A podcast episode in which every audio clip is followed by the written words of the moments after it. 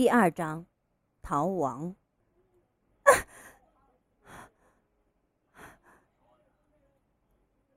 穆晚秋从噩梦中醒来，猛地坐直了身子。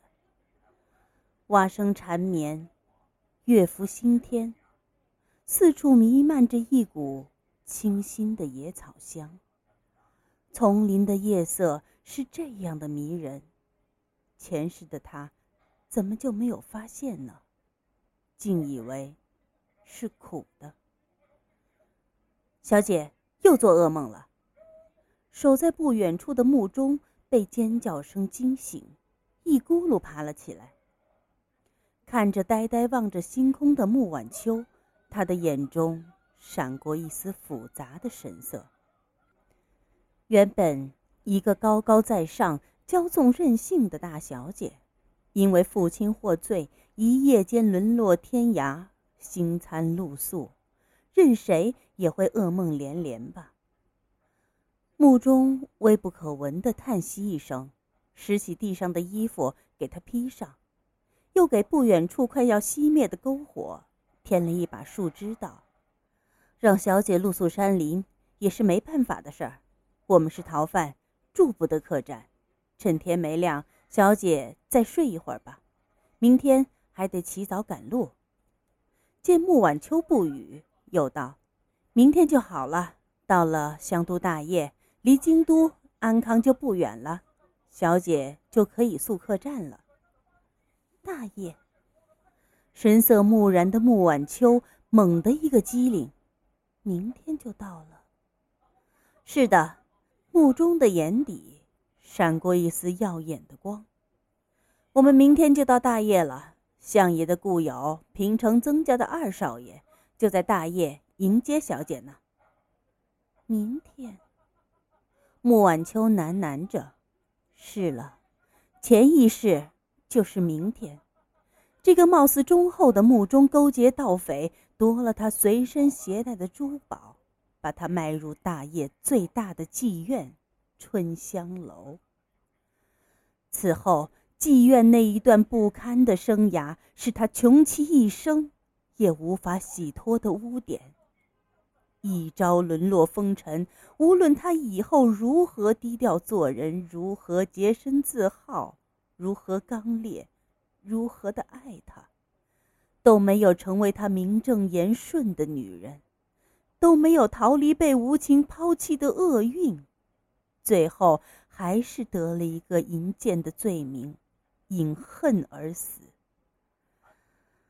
还好，还好，这一世醒来是在他被卖入妓院之前，他还来得及筹划挣扎。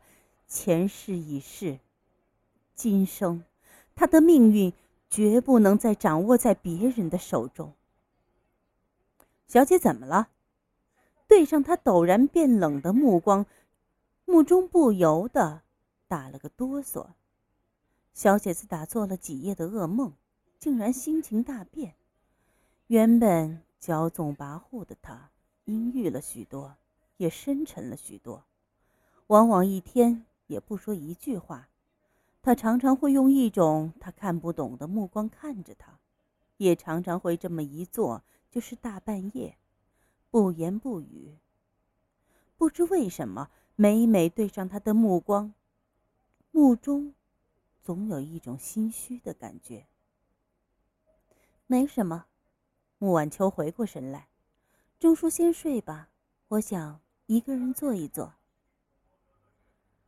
躲开穆晚秋的目光，穆中含糊的应了一声，背对着他躺在不远处，听到身后。传来均匀的呼吸声，穆晚秋悄悄拭去腮边的泪水，痴迷的望着幽蓝如缎的星空。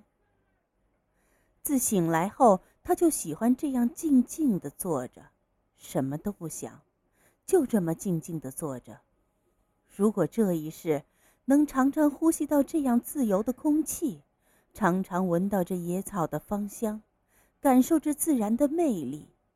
即便只是山野村民、天涯孤女，他也知足，何必一定要生在将相之家？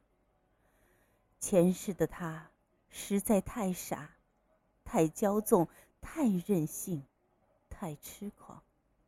前面有条河，小姐先去洗漱吧。东方刚放出一点曙光，穆中便起了身。干粮不多，奴才去采些野果来充饥。好。穆晚秋一把抓起随身的包袱，小姐。穆中急叫一声，那包袱虽小，里面却全是珠宝，足足可以在香都大业买下一座不错的厢房，可不能让他拿着跑了。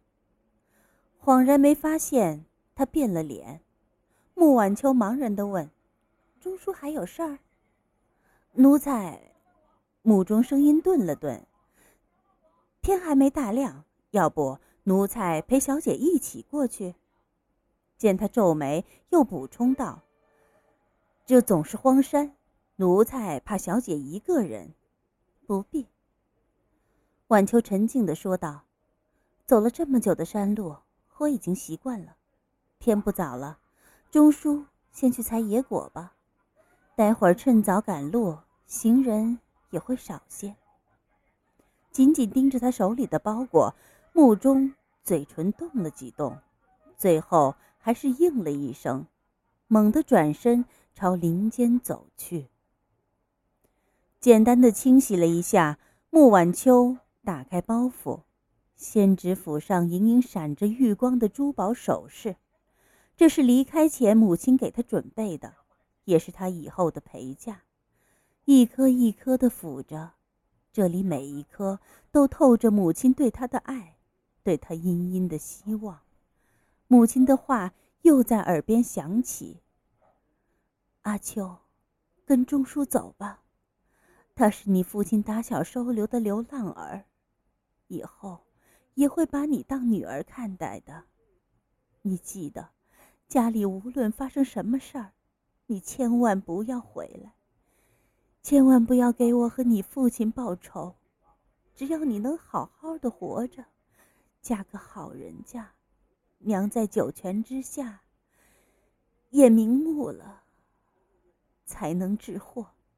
府里虽然有，但娘不敢给你多带，这些也足够你逃到大香都大业后，盘下一座厢房，做个老老实实的生意人了。母亲，母亲只是希望他这一生能平平安安呢。不知什么时候，穆晚秋脸上已挂满了泪水。前世和穆中夜宿在这山野中，他百般的抱怨，家里金山银山，母亲却不肯给他多带些盘缠，害他要露宿山野，遭这份恶罪。经历了一世。他才懂了母亲的苦心，就是他曾抱怨连连的这一点点的财宝，给他招来了沦落风尘的厄运。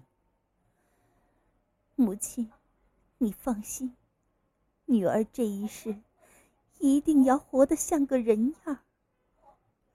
痴望着天边冉冉升起的朝霞，穆晚秋喃喃着：“久久。”他低头，迅速的系好包袱，拎着，站了起来，望着河边蜿蜒的小路，他又停了下来。他从小习武不喜文，为此父亲专门给他请了舞师，可大都是些花拳绣腿，也只是让他的身体比一般的女子强壮灵巧些罢了，怎么能跟穆钟比？他可是他父亲专门培训出来的身怀绝技的贴身护卫。在这荒野深山中，他带了这些珠宝，注定是逃不掉的。念头闪过，穆晚秋又蹲下身，重新打开包袱，从里面取出包了衣服的小包袱，顺手拾了一枚玉佩塞进怀里，想了想，又拿了出来。这些珠宝，穆中在夜里不知悄悄数过多少遍，少了一枚，他都会起疑心，都不会放过他的。可是，看着手里的衣服包，穆晚秋心思百转。就算留下珠宝，他这身体还是可以换钱的。身怀绝技的穆中会放任他这么离开吗？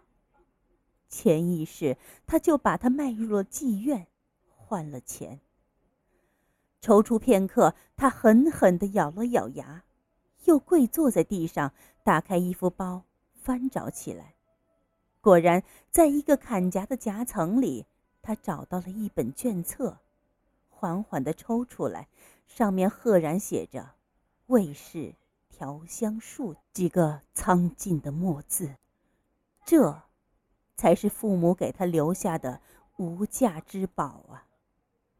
前一世他是被卖到妓院后，一个偶然的机会发现了这本书。可惜前世的他太傻，不懂得这个秘籍的价值。他说喜欢，他便送了他，让他拿去做了聘礼，娶了刘家嫡亲的大小姐柳凤。柳凤就是用这本调香秘籍顺利打入调香界，击败了号称调香界掌门人的大业黎家，一跃成为大周四大望族之首，更成就了他的一番伟业。这一世同样的错误，他绝不会再犯了。